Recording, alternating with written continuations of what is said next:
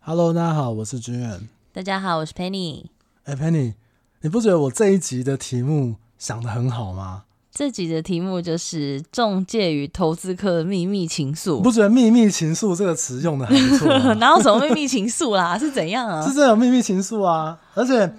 在开场之前，在聊之前呢、其实我也想要跟我的客户打招呼。你知道我上礼拜带看的时候啊，嗯他们都说哇，好期待你赶快讲这个投资客跟中介的关系这件事情。嗯哼，所以其实我有点尴尬，就是啊，你们原来有听我的节目这样子，这样不是很好？哎、不是就是要大家听吗？就我觉得有一点害羞。他们是我 我成交过两次的客户，然后还目前在待看中的客哦，户。真的、啊， 然后他就跟他们夫妻就有说，我们都有听你的节目，然后我们觉得很很好，什么什么的。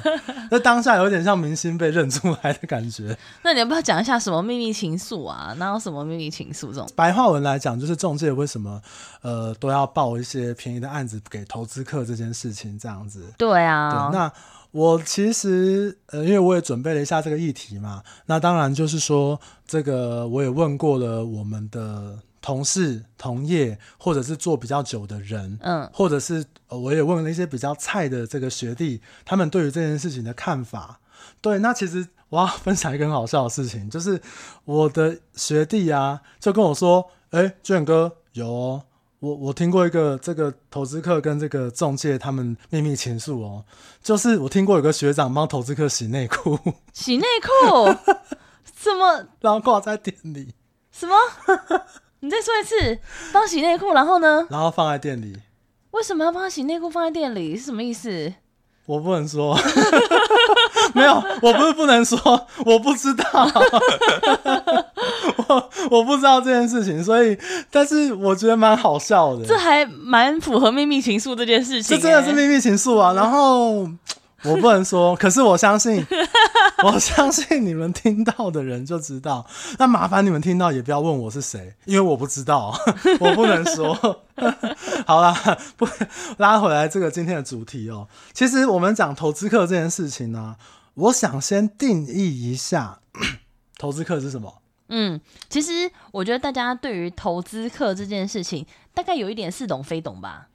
对，或者是我觉得大家可能会搞混，对，为什么？因为呃，我们讲房地产投资，我自己约略分成三种投资行为比较常见的。嗯第一个就是可能你是呃中古屋啊，买低卖高赚差价的这个行为，嗯哼，大家认为它是房地产的投资客。哦，好，那还有一种呢，是大概呃，真的比较流行，大概在十年前，很多人开始去做这个分租套房，或是说这个分隔房间来出租这件事情。嗯它是比较像中长期的自产性质，哦，所以你那种买来隔套房的那种不叫投资客哦，也是啊。哦，只是他是持有时间比较长，他是靠租金收入。，对，那他、哦他可能他的规划厉害的人，他规划上面可能是呃，我可能三年五年我就要卖，为什么嗯呢？因为租金赚一笔，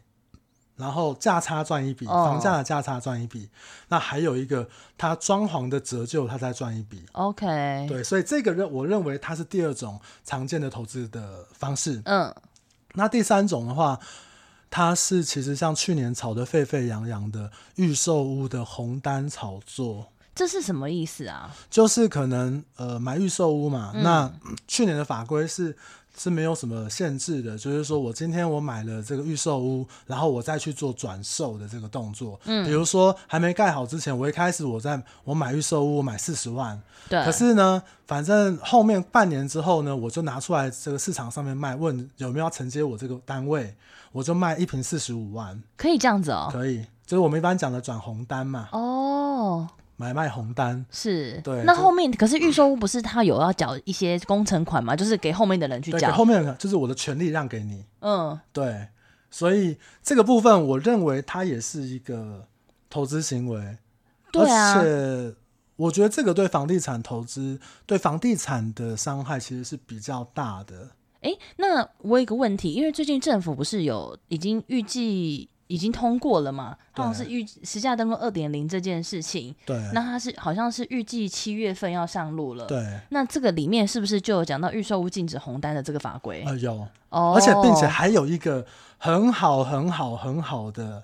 那个修法，就是你签约预售屋的案案子之后，三十天内要实价登录。哦，真的、啊、对，但是这个东西呢，其实我想要做一集完整的节目跟大家去分享了这件解事情，因为我认为这对代销或预售的体系上面来讲，会造成一定程度的冲击。哦，但是我相信他们也有化解之道。嗯嗯嗯，对，那其实我我不我也不想得罪他们， 但是我只是想要说让消费者知道说，哎、这个东西对你们很有帮助。是那也许是今年你们必须要知道的一个的一个重点，这样子。 OK，所以刚刚我们提到这三种的方式都算是投资客的这种投资行为，对不对？对，比它较是常见的。呃，他就是做不动产的投资嘛，对对不动产对投资，那当然有其他的一些可能是呃其他方式，大家比较少见，我们就比较先不讨论。 OK，那我们今天主要想要讨论的是我刚刚一开始提到的，他可能是买成屋、中古屋，他去赚取买卖赚差价的这个动作。嗯，然后我们来讨论，哎，这个地方衍生出来，中介跟这个投资客有没有一些什么秘密情愫，或者是有没有一些默契的这个状况？哎，君远，那我问你哦，以你专业的不动产中介来看啊，为什么这些投资客要投资房地产，不去投资其他的标的啊？因为我们台湾目前的这个投资环境来讲哦，房地产它算是一个比较稳健的市场，可是很高单价哎、但它大八成都是贷款啊，哦，对啦，对杠杆原理嘛。是早期那些老老的投资客讲的杠杆，老的老师讲的杠杆原理嘛。那另外一个，台湾的投资环境其实并不发达，嗯，房市、股市，你还能怎么？贵金属、黄金，还是呃什么跑车、名画，嗯，那的确在房地产这一块，它可能算是风险比较低的，因对为你今天投资黄金，你不能租给人家，哦，对耶你，不能借给人家。嗯哼，你今天投资法跑车、名画，它可能你也不能租借给人家嘛，嗯，几率比较低嘛，比较难嘛。对，嗯那房子你可以租借给人家，收取租金嘛，利率那么低，是所以它相对来讲它的风险是比较低的。 ，OK，对，我问你一个问题哦好，像投资股票好了，跟嗯投资房地产一样，都是赚中间的价差。嗯，你有没有想过，为什么大家会去骂那个赚投资房地产价差的人是投资客，但是大家不会去骂那个投资股票赚价差的人？因为投资股票是我自己赚自己赔啊，那这些投资房地产的投资客，你们买房是赚我们其他人的差价啊，对，对啊，一样都是投资行为。那我观察到，大家对于这个投资行为，因为你投资房子，你会影响到其他人购屋的权利、嗯，没错，居住的权利。他们讲居住正义嘛，对，对，所以大家觉得这是一个必须要被骂的这个事情。的确，对，但是我想要丢一个问题给各位思考一下：那他们赚这个差价，那如果呃，可能我的长我们的长辈三十年前买在台北市买两百万，现在他卖卖一千五百万，这样算投资吗？应该不算吧，三十年呢、我觉得这个问题大家可以思考看看。他可能花了三十年，可能是短期投资客赚的三十倍以上，诶，对耶，那他是不是投资客？其实这差别好像就差在这个时间上的问题啊所了，以大家就会很容易把 focus 放在这个时间上，是短，期转售嘛。哦所以像现在这个。对呃，房地合一税它讲的也是时间延长或税率提高的意思嘛。是对，所以这个东西，但是这样是不是一个投资客行为？我觉得可能我听过很多不同的想法，我觉得没有一个标准答案。，对这个部分我就想要留给大家可以思考看看的样。 ，OK，那所以你君远你自己有成交或是合作这种投资客的经验吗？呃，其实有，对啊，我觉得中间应该都有吧，啊怎么可能有人会没有？而且呃还是很多地很多人没有、真的？吗？对啊，就是投资客没有真正专业的投资客没有那么多，哎哦，而会跟中介好的也没有那么多。那你那你怎么认识这些人的？呃，其实我可以讲一个我的例子，就是我认识了一个投资型的客户，他就是我们刚刚讲的第一种，就是我买卖赚价差的客户。嗯哼，对，那他其实是我在很菜的时候，我那时候还做不到一年，对，然后还是我很年轻的时候， 然后我就递路上递名片，然后递到一个大姐一个大妈，她突然有一餐就骂我 说：“哎、你那个名片给我一张。”她是用骂的口气。是哦，哦，我就哎 傻不隆咚，我就过去，呃，大姐你好，而且我还傻到没有问她说嗯怎么了吗？有没有什么我帮得上忙服务的地方？嗯他说哦好，拜拜，然后就关门了。嗯然后后来大概隔了一两周吧，他说：“哎、你那个名片在哪一张？上次给我那张不见了，还是很凶哦。还是很凶。” 然后这一次我就，哎、这个这个这个大姐啊，怎么了吗？怎么了吗？我房子要给你卖啦！ 因为其实以前我还我曾经经营过一个一个区域，那我很认真，嗯我每天下午四点到五点都去发名片发广告。嗯所以他那时候看到我，他说：“哦，这个年轻人怎么那么认真？”嗯哼，所以他就说好，房子我要给你卖。我因为这个样子认识了这个投资客。那哦，他本来很凶，但其实他们是一个很好的人，而且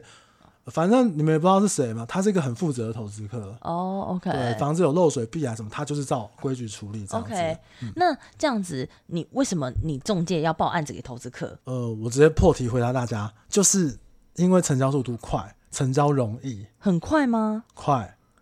你没有办法想象啊。我举我举我刚刚认识这个投资客的例子，其实我认识很多投资客，嗯那我认识他之后呢，这个后来我的学长嘛，就接了一个屋主急售，他有债务压力，必须要赶快卖掉的房子，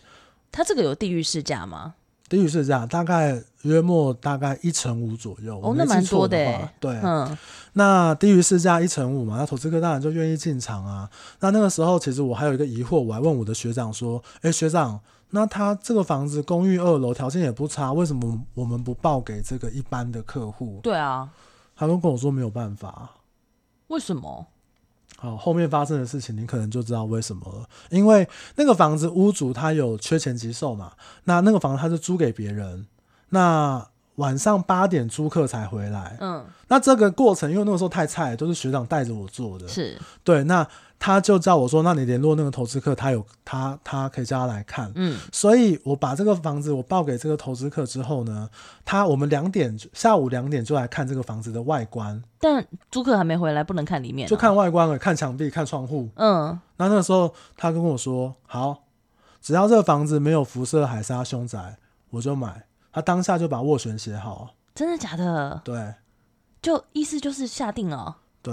哇哦，呃，也不是下定啦，就是说我愿意用这个价格来跟屋主谈，是但是这个价格是屋主会卖的价格。哦，对，那我就直接出屋主想卖的价格。嗯，那那是我觉得我人生中最被信任的，因为这太多万的， 他直接付斡旋给他不看哇房子。塞，对，那当然晚上八点来的，晚上八点到的时候，租客回来了。那其实那个房子的楼下就聚集了，我印象中大概有十五组客户，是别的中介吗？呃，都是我们以前的公司同事，都是都是我们这一家的，大家可能带很多投资客来看啊，哦或，者是说有一些一般客也来看啊。嗯那那个时候我客户早就付好斡旋了，嗯，所以那个看有些是一般客来看的，说真的只是陪公子吃饼。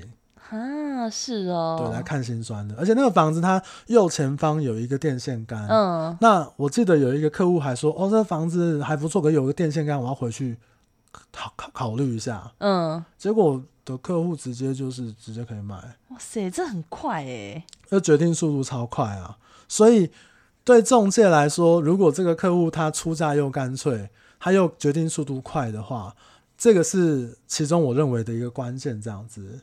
所以后来我做比较资深之后，我的徒弟也问我说：“诶，学长，为什么我们的这些比较急售的房子都不能报给一般客嗯，？”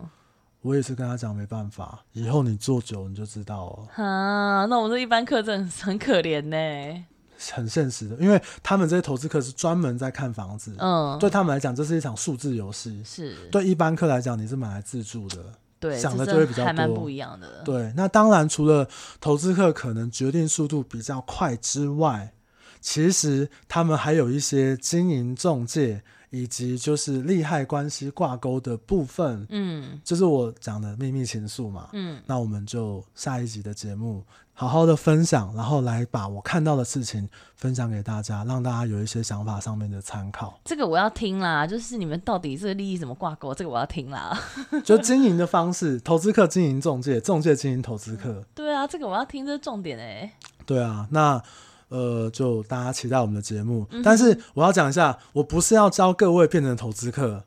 但是我希望各位可以订阅我们的频道， 你可以不要投资，但你一定要订阅。 那今天时间时间差不多了，那我们今天就先聊到这边。那请大家期待我们下一集接续的节目，下一集一定要听哦，一定要订阅哦。好，大家拜拜。拜拜。